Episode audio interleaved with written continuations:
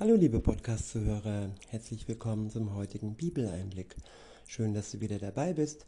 Heute habe ich ein paar Verse aus dem Epheserbrief. Es ist das Kapitel 6. Ich lese euch ab dem Vers 10 vor und ich verwende wieder die Übersetzung Neue Genfer. Der erste Abschnitt ist überschrieben mit die Waffen Gottes Ausrüstung für den Kampf gegen die Mächte des Bösen. Ab Vers 10 heißt es, nur noch ein letztes, lasst euch vom Herrn Kraft geben, lasst euch stärken durch seine gewaltige Macht.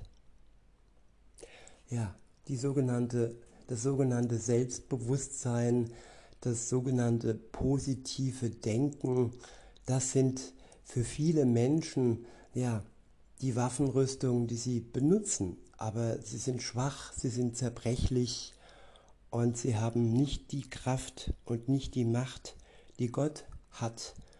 Insofern ist es immer gut, wenn wir von ja, dem richtigen Adressaten uns ausrüsten lassen für den Kampf, der hier tobt auf dieser, in dieser Welt. Es wird viel über Krieg gesprochen im Moment. Und ja, wir schauen heute mal darauf, was Gott darüber sagt und worum es eigentlich geht.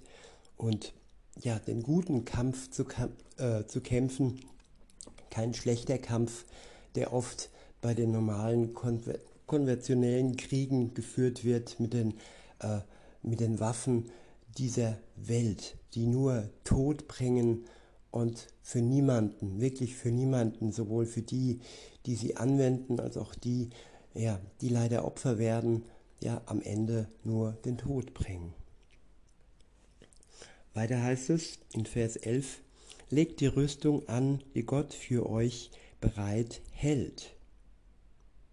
Ja, er behält sie bereit. Wir müssen nur zugreifen. Deshalb heißt es weiter, er greift alle seine Waffen.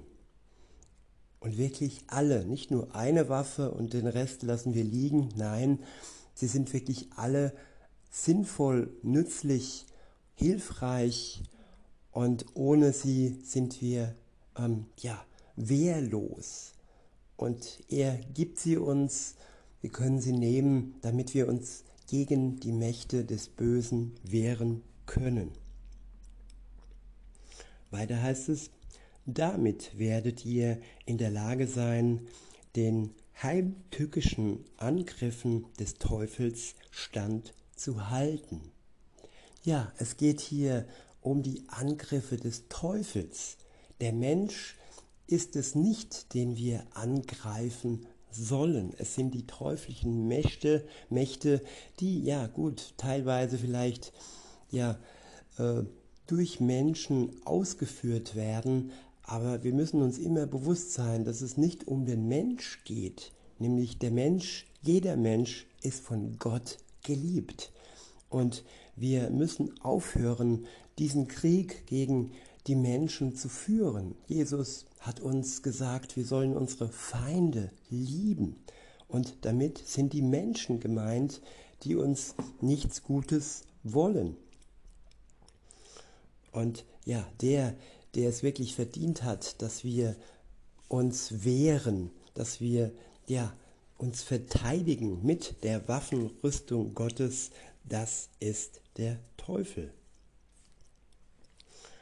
Ich wiederhole und fahre fort. Damit werdet ihr in der Lage sein, den heimtückischen Angriffen des Teufels stand zu halten. Denn unser Kampf richtet sich nicht gegen Wesen von Fleisch und Blut. Ja, Fleisch und Blut, damit sind die Menschen gemeint. Unser Kampf sollte sich nicht gegen die Menschen richten.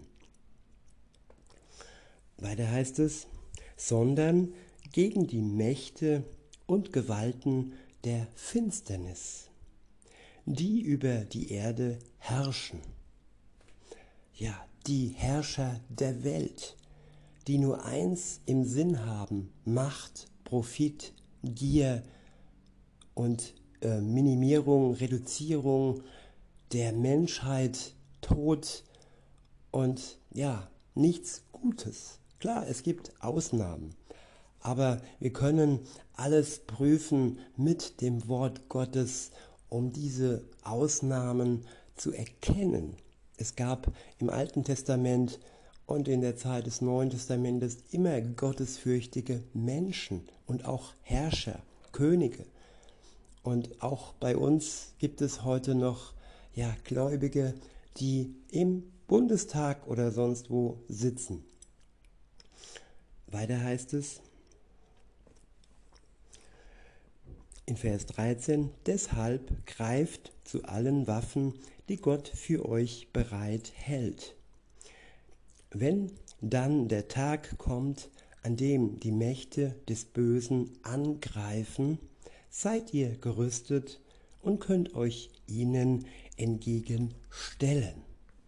Ja, und das ist auch ganz wichtig zu sehen. Viele äh, religiöse Kreise, die greifen von sich aus an. Es geht hier um Verteidigung. Es geht hier darum, dass wir bereit sind für den Tag, wo wir durch die bösen Mächte angegriffen werden. Es geht hier nicht darum zu proklamieren und dies und jenes und äh, irgendwie, äh, ja, ihr wisst, was ich meine. Nicht direkt der Angriff, sondern Verteidigung ist das, was Gott sich wünscht. Und zur Verteidigung dürfen wir uns vorbereiten. Wir dürfen die Waffenrüstung Gottes ergreifen, die er für uns bereit hält. Weiter heißt es, Ihr werdet erfolgreich kämpfen und am Ende als Sieger dastehen. Ja, ein Kampf, das war der erste Kampf der Christenheit, kann man sagen, den hat Jesus Christus in der Wüste gegen den Teufel gekämpft. Er wurde von ihm angegriffen, verbal angegriffen. Und die Angriffe des Teufels, die passieren größtenteils verbal dass er uns ja versucht zu verführen, dass er uns versucht, äh, es gar nicht auf den Weg Gottes kommen zu lassen oder auch die Christen, die auf dem Weg Gottes unterwegs sind, wieder davon äh, abzubringen und auf den Weg des Bösen zurück zu verführen.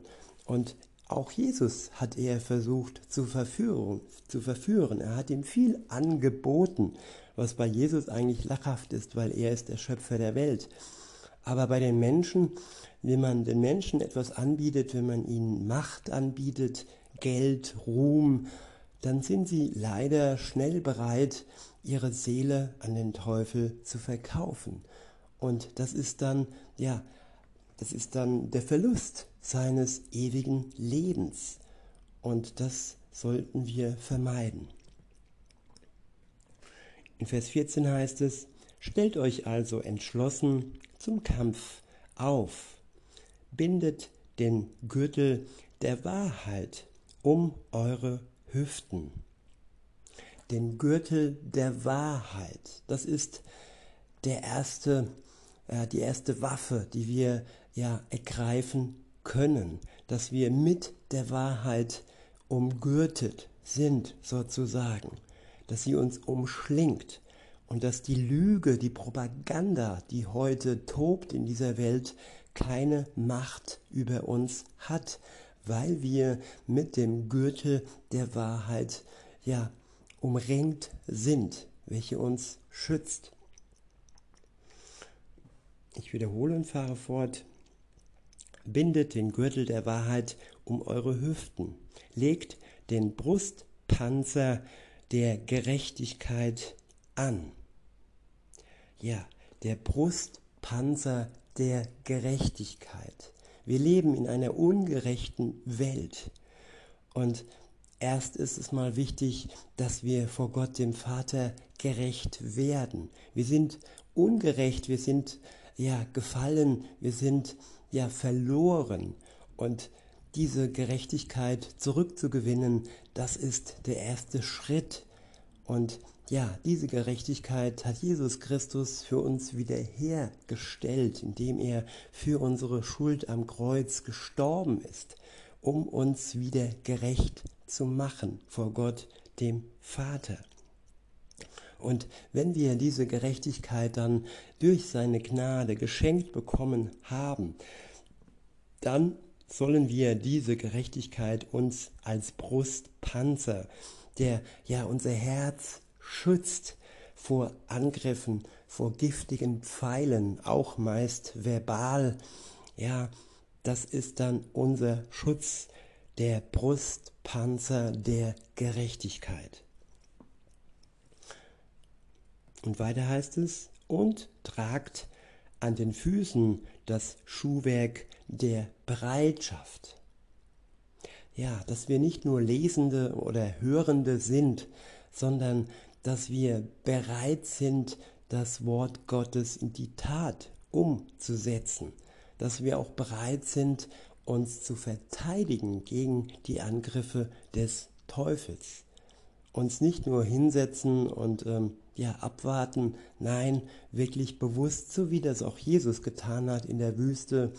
Er hat ihn abgewehrt, bis er nicht mehr anders konnte am Ende und vor Jesus, äh, soll ich sagen, geflohen oder er hat aufgegeben. Er hat seinen Widerstand beendet oder auch seinen Angriff eingestellt.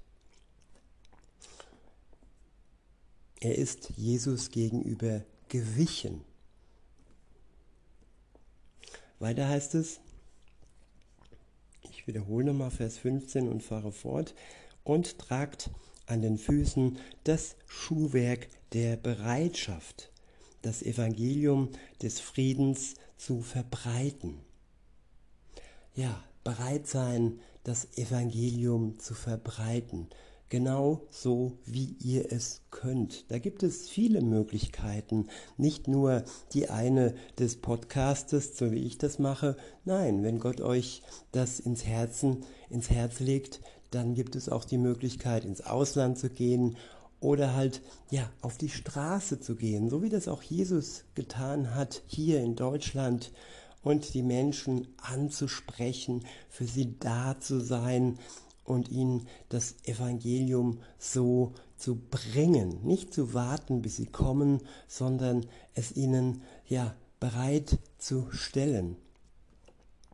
Weiter heißt es in Vers 16, zusätzlich zu all dem ergreift den Schild des Glaubens, mit dem ihr jeden Brandpfeil unschädlich machen könnt den der Böse gegen euch abschießt.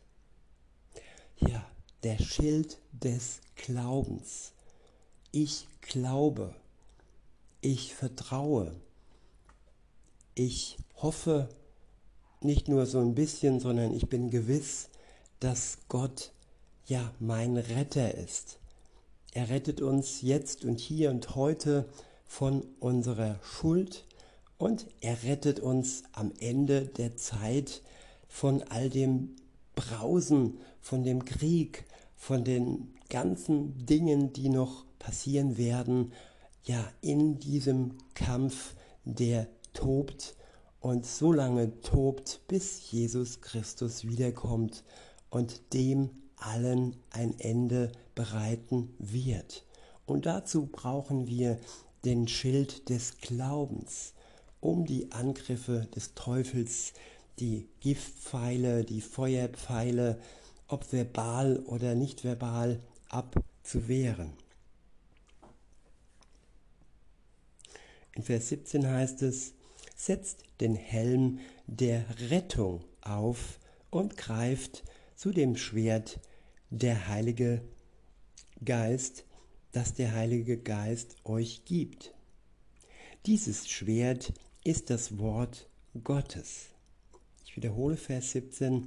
Setzt den Helm der Rettung auf und greift zu dem Schwert, das der Heilige Geist euch gibt.